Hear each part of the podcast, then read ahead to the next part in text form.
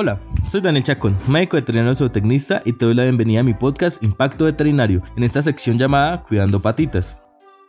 En el programa de hoy hablaremos de la parte más difícil de tener una mascota, la que nunca deseamos que suceda y que nunca será fácil el decirle adiós a nuestro pequeño. Las despedidas son difíciles y mucho más si se trata de un ser querido, pero hay ocasiones en que la muerte es el alivio ante algún sufrimiento. Jamás será fácil ver cómo una mascota se le escapa la chispa por vivir y se empieza a perder esa vitalidad que hace que nos llene el corazón. Siempre hemos idealizado una muerte natural en nuestras mascotas, que a veces se nos hace imposible concebir una idea tal como la eutanasia. Y es que a veces una muerte natural puede implicar un sufrimiento prolongado que no siempre vamos a percibir en nuestra mascota. En este programa vamos a hablar de la eutanasia o de la pérdida de una mascota en sí, pero me gustaría hacer más énfasis de cuándo se debe tomar la decisión de una eutanasia desde el punto de vista médico, de cómo se hacen o se realizan y de cómo superar esta pérdida. Y para ello, contamos con la intervención de la psicóloga Angie Chacón, que nos ayudará a entender y afrontar este duelo. Tomar la decisión de acabar con la vida de una mascota puede ser extremadamente difícil para uno como propietario y también como médico veterinario. Siempre será una de las situaciones más frustrantes en nuestra carrera. Es importante comprender las razones detrás de la eutanasia antes de emitir un juicio sobre si es éticamente correcto o incorrecto. Muchos propietarios pueden estar considerando la eutanasia como la única opción posible y es el papel del médico veterinario identificar el sufrimiento y asegurarse de que se exploren todas las opciones. Por lo general, esta decisión va directamente relacionada a factores como la edad, el dolor, pérdida de calidad de vida, no valerse por sí mismo en una escala de Karpnowski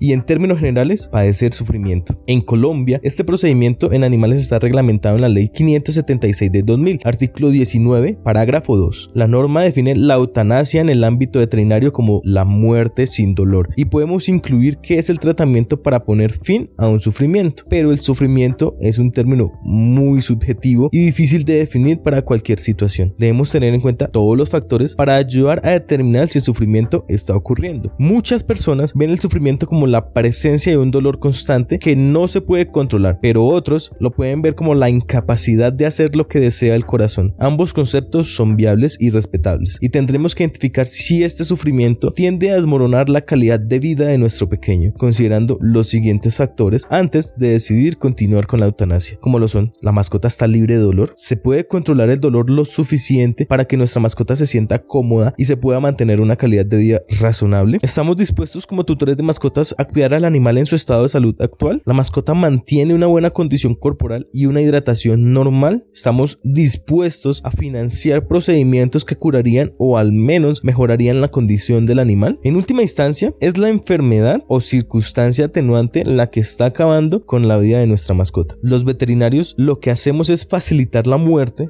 cuando es necesario y no hay otras opciones razonables disponibles. Si la decisión está tomada, es importante que aclares todas tus dudas con tu veterinario antes de iniciar el proceso. ¿Cuándo se hará? ¿Dónde se hará? ¿Mi mascota sufrirá? ¿Debo estar con él? ¿Debo despedirme? ¿Cómo voy a superar esta pérdida? Y también si es posible, dejar listos los arreglos para el cuidado posterior del cuerpo, como la cremación o el entierro. Los días previos a la eutanasia podemos intentarlos vivir desde el gozo de haber vivido con ellos y darle al perro o al gato lo que más le gusta. Darle las gracias por estos meses y años y despedirse con alegría más que con tristeza. Si algo se merece es que se vayan viendo que nos quedamos bien y sobre todo dejar que se vayan. Esto también es importante en los días previos a la eutanasia. Nunca habrá buena hora ni un buen lugar para realizar una eutanasia. Es la propia familia la que debe tomar la decisión, la mejor para la mascota y tener la determinación con todo el corazón. Hay que tener en cuenta qué recuerdos nos quedarán y cuál será la experiencia final del animal. Por eso, si es posible, siempre es mejor que la eutanasia sea en un lugar conocido. En casa es un buen sitio, Así el animal podrá sentirse cómodo en su domicilio, con un veterinario conocido o no, acompañado de sus seres queridos y en su sitio. Porque a veces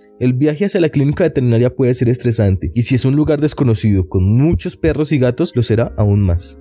Hay clínicas que cuentan con un lugar especial para realizar estos procedimientos, algo aislado y tranquilo para la comida de las mascotas y para los tutores. La decisión de estar presente también es de nosotros. No habrá ningún problema en que se acompañe a la mascota hasta su último momento. ¿Y cómo afronto esta pérdida? Cada vez son más las personas que consideran al animal un miembro de la familia, un hijo, un compañero de vida, pero aún no tenemos esa conciencia de atrevernos a decir cómo nos sentimos por la pérdida de nuestra mascota. Si se expresara más, se normalizaría el sentimiento de duelo por el animal que nos ha acompañado durante toda su vida. Pero para tener una idea más clara y más profesional, contamos con la intervención de la psicóloga Andy Chacón. Es un gusto tenerte en el programa y por favor, acláranos cómo podemos afrontar esta pérdida.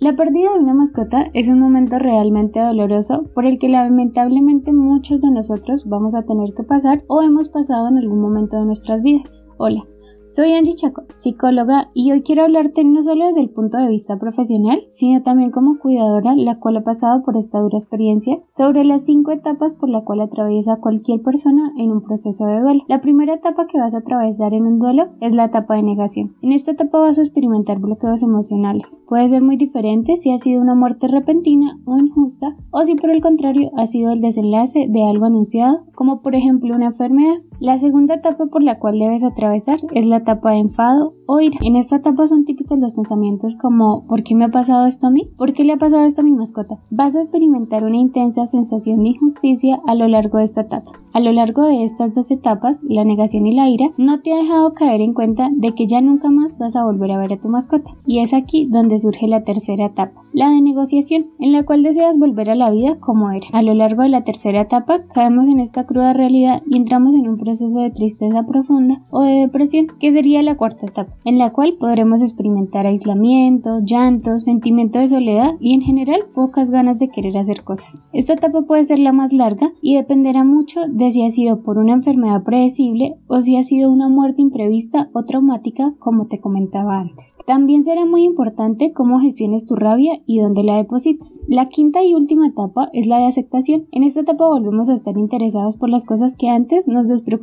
y nuestra vida vuelve a la normalidad. A partir de esta etapa podemos recordar a nuestra mascota sin que esto resulte en una experiencia realmente dolorosa. En esta etapa lo que hacemos es reconstruir la nueva realidad en torno a esa pérdida. Será muy importante que expreses todas esas emociones tal y como le sientes y que te permitas el tiempo necesario para atravesar cada una de estas etapas. Por último, y para despedirme, decirle perdón, gracias y darle permiso para que se vaya es fundamental para afrontar este proceso tan doloroso. Perdón, porque como en todas las relaciones tuvimos momentos de conflicto. Gracias por cada uno de los momentos agradables y quizás por algunos que no lo fueron tanto, pero que de igual forma siempre estarán en nuestro recuerdo. Y finalmente un ejercicio de liberación. Recordar lo bien que estuvimos junto a él y dejarlo ir en paz es el último acto de amor que puedes dar. Y bueno, gracias por el espacio brindado y espero que mi intervención sea de ayuda si deben afrontar una pérdida de esta magnitud. Que estén muy bien.